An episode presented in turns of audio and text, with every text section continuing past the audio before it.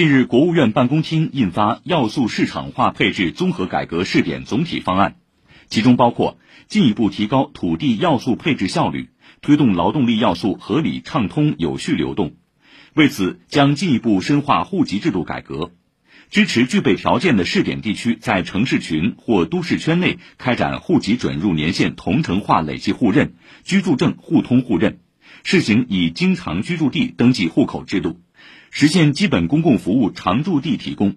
试点期限为二零二一至二零二五年。